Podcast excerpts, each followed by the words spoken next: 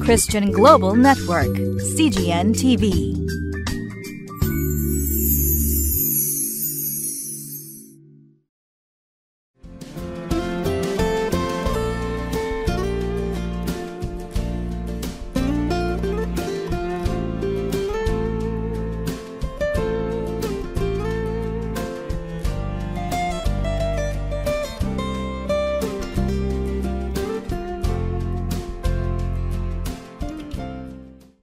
こんにちは吉川直美です。え今日は皆さんと19日のところですね。見ずに信じる者は幸いですと題してヨハネの福音書の20章24節から31節までを皆さんと見てまいります。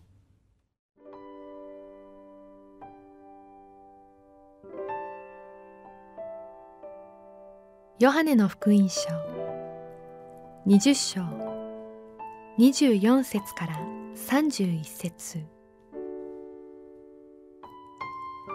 十二弟子の一人でデドモと呼ばれるトマスはイエスが来られた時に彼らと一緒にいなかった。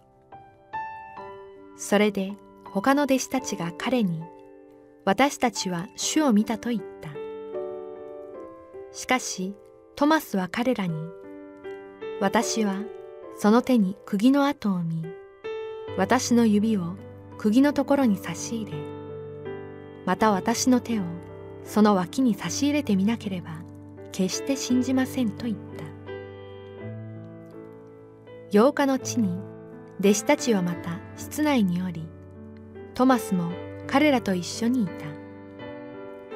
戸が閉じられていたがイエスが来て彼らの中に立って平安があなた方にあるようにと言われた。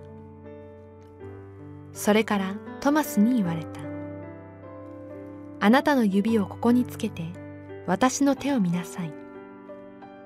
手を伸ばして私の脇に差し入れなさい。信じないものにならないで信じるものになりなさい。トマスは答えてイエスに言った。私の主私の神。イエスは彼に言われた。あなたは私を見たから信じたのですか？見ずに信じる者は幸いです。この書には書かれていないがまだ他の多くの印をもイエスは弟子たちの前で行われた。しかしこれらのことが書かれたのはイエスが神の子キリストであることをあなた方が信じるため。またあなた方が信じてイエスの皆によって命を得るためである。私たち生きていく中でさまざまな壁に困難にぶつかりますよね。その中でもどうしても乗り越えられないものそれは何でしょうか？誰もが免れることのできない死という壁ですよね。その死の先を私たちは見ることができない。誰一人死んだ後に何があるか確かなことは教えてくれない。死が全ての私たちの人生の終わりとなってしまう。どんなに素晴らしい人生を歩んでいてどんなに人々と愛し合ったとしてもそこで全てが閉じられてしまう。その死という壁を誰も乗り越えることができないのです。この弟子のトマスという人もそのような人の一人でした。聖書の中でそんなに多く出てくる人ではありません。でもイエス様の十字架を前にして彼は大切なことを2つ言っているんですね。イエス様があの死んだラザロをよみがえらせた時その時にラザロはこう言います。さあ私たちも行って主と一緒に死のうではないか。死で終わり死の向こうには何もないとトマスは思っていました。そしてイエス様が十字架にかかられる前の晩イエス様はご自分が天に住まいをあなたたちのその住まいを備えに行くのだということを話されましたよね。私の地の家には住まいがたくさんあります。私はそこに行ってあなた方のために場所を備え備えたらあなた方を迎えに行きますというふうにおっしゃいました。その時トマスは尋ねました「主どこにおいでになるのか私たちには分かりません。どうしてその道が分かるのでしょうか」死の壁が大きく立ちはだかってその先がトマスには見えないのです。死の向こう側の住まいなどとても想像することができない。トマスの言葉として残っているのはその2つとそして今日のところですね。彼はこの目で見なければ確かめなければ信じることができないそういう意味であこのトマスという人も現代の人と同じ、まあ、考えを持っていたんだなというふうに思わされます。私たちは今今の時代目に見える何か証拠確かなデータがなければ信じることができません。このトマスもどうしてもこの死を乗り越える死からよみがえるということが彼にとっては理解しがたいことでした。よくそのクリスチャンになった方でもそのことがどうしてもなかなかこう受け入れられなかった復活がわからないというふうにおっしゃいますよね。あるいは今こうイエス様のお話ししてもまだその復活っていうのがどうしてもなんかあれは迷信なんじゃないかとか勝手に作り出した話なんじゃないか。そんなふうに言われることがあります。あの死を乗り越える。よみがえる。しかも何かこう仮に死んだわけじゃなくて本当に死んで3日経ってよみがえる。そしてそれが私たちにも約束されている。そんなこととてもじゃないけど信じられない。それはある意味でごく当たり前の反応ではないでしょうか。そしてこのトマスという人はみんながそのイエス様に出会ったのに自分一人だけその時に出会うことができなかったんですよね。意地でもいやそんなもの自分は見るまでこの目で見るまで信じるわけにはいかないそんな思いになっていたのでしょう。でもそのイエス様はそのトマスの閉じた死でこう囲まれてしまったような壁の中にあるトマスの心の中にその死の壁を乗り越えて入られたんですね。戸は閉じられていた。でもその固く閉じられた戸そして心の中に突然イエス様の方で入ってこられました。平安があなた方にあるように。平安を命じられてくださった。そして信じないものにならないで信じるものになりなさいとそのようにおっしゃってくださった私たちがまあ、自分の死のことを考えたりあるいは誰かの死にあって心が閉ざされている時にその死の壁の先があるということをイエス様ご自身が教えるために来てくださってるのですね。平安があなた方にあるように信じるものになりなさいと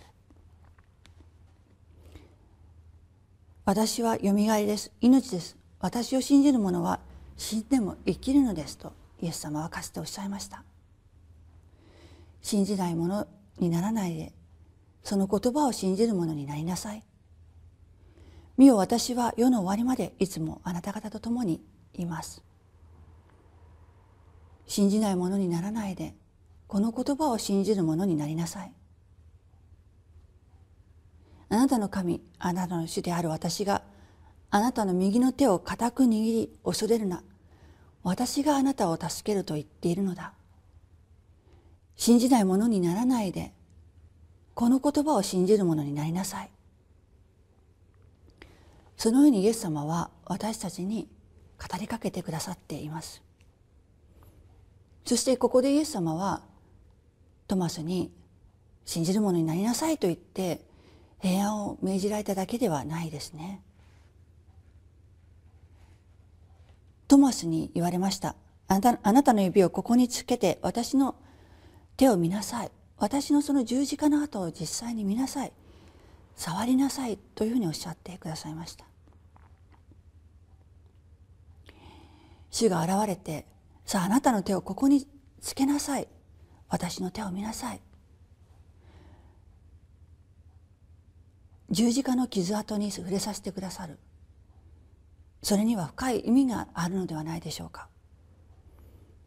その傷跡はイエス様がトマスを愛しておられるというその証ですよね。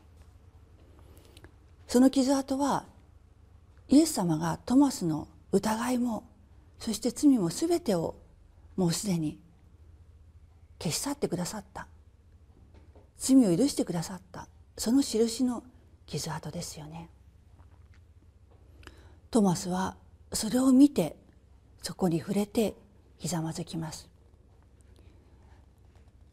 私の主私の神。彼はようやくその死の壁がもう壊されていること。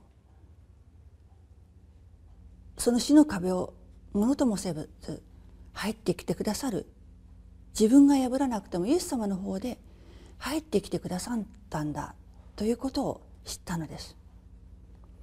そしてそれだけでなくてそれはトマスへの愛のゆえであるということ。トマスがどれほどイエス様から愛されているか。それこそがあの十字架であったということを彼は知ることができたのです。私たちもみんなこの死の壁を破ってくださったイエス様の愛によって生かされております。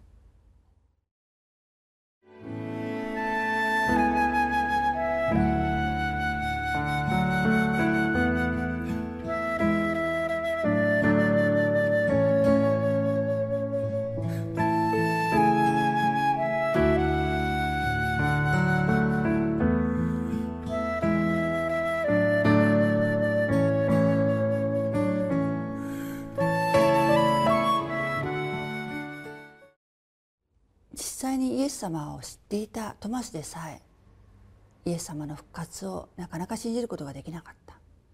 まして私たちはイエス様をこの目で見たことがない。そして空っぽの墓を確かめたこともない。トマスのように出会ったわけでもない。イエス様が本当に復活された。そのことを信じるのはどうしてできるんでしょうか。見えるから信じるのではない。見えなくてもイエス様がそうおっしゃっている。私のことをこんなにも愛しておられる。そのために十字架にかかってくださった。そのイエス様が私たちに嘘を言うはずがない。わざわざそのために私たちのところに来られて住まいを用意するために天に帰ってくださっている。その愛を信じるから私たちはイエス様のそのよみがえりをも信じることができるしそこに望みを置くことが許されていますね。お祈りをいたします。愛する主なる神様私たちのために十字架にかかってくださりその傷跡も私たちに見せてくださり私たちにその傷跡を確かめて信じるものになりなさい。私の愛を信じなさいとおっしゃってくださる。そのあなたの愛の前に私たちもひざまずきます。私の神私の主。どうぞ私たちを見ずに信じるものにしてください。あなたの愛のゆえにその言葉を信じるものではなく信じるものとさせてください。私たちの十字架の贖い主主イエス・キリストのお名前を通してお祈りをいたします。アーメン。